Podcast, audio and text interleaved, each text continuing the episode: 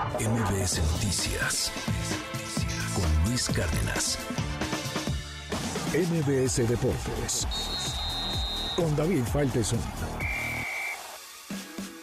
Hola Luis, ¿cómo estás? Te saludo con mucho gusto, muy buenos días pues dos hechos marcaron ayer la jornada de la Liga de Campeones de la CONCACAF que otorga un boleto para el Mundial de Clubes del próximo año. La derrota del América, el América y su corona fueron abollados en Nicaragua contra un equipo que se llama Real Estelí y la otra es las manifestaciones de violencia que existieron también alrededor de este, de este torneo en un partido entre el Comunicaciones de Guatemala y los Rayados de Monterrey disputados en la capital de ese país centroamericano. Vamos con lo más grave primero, pues increíblemente hay unas escenas que se repiten en redes sociales una y otra vez de una trifulca que habría comenzado en las calles cercanas al estadio. Se enfrentaron a una sangrienta batalla callejera que dejó como un saldo preliminar al menos ocho personas heridas. Piedras, palos, botellas de vidrio, increíble, impresionante. Al menos 10 aficionados de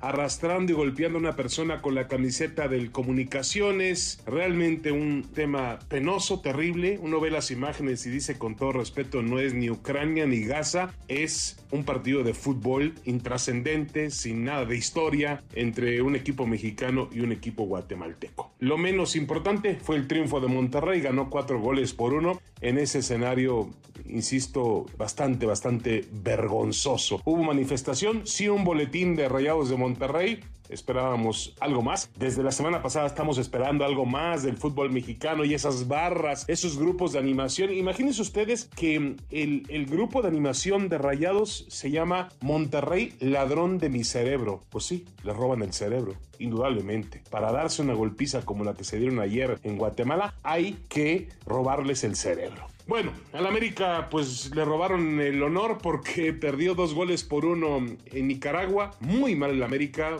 Yo creo que uno de los peores partidos, si no es que el peor de la era de Andrés Jardiné. El América fue a, Nicaragua, me parece que menospreció, fue con cierta soberbia, metió un equipo alternativo con muchas rotaciones. Este chico Emilio Lara fue un desastre en la defensa y al final el Real Estelí le gana bien y pudo ser peor, ¿eh? porque con el marcador 2 por 0. Hay una desviada prácticamente sobre la línea del portero Malagón que evitó el 3 por 0. El América al final consigue un gol por conducto de Quiñones. La vuelta se va a jugar el 14 de febrero en el estadio de la Ciudad de los Deportes porque el Estadio Azteca estará ocupado para un tema de un concierto. Y bueno, el América seguramente le dará la vuelta, pero con el nivel que mostró ayer no va a ganar la CONCACAF. Esta noche dos equipos mexicanos entran en actividad. El Toluca jugando en Costa Rica contra el Herediano y las Chivas en Ontario, en Canadá, contra el Forge, equipo que ni siquiera es de la MLS. Los Tigres van a jugar contra el conjunto de los Whitecaps de Vancouver,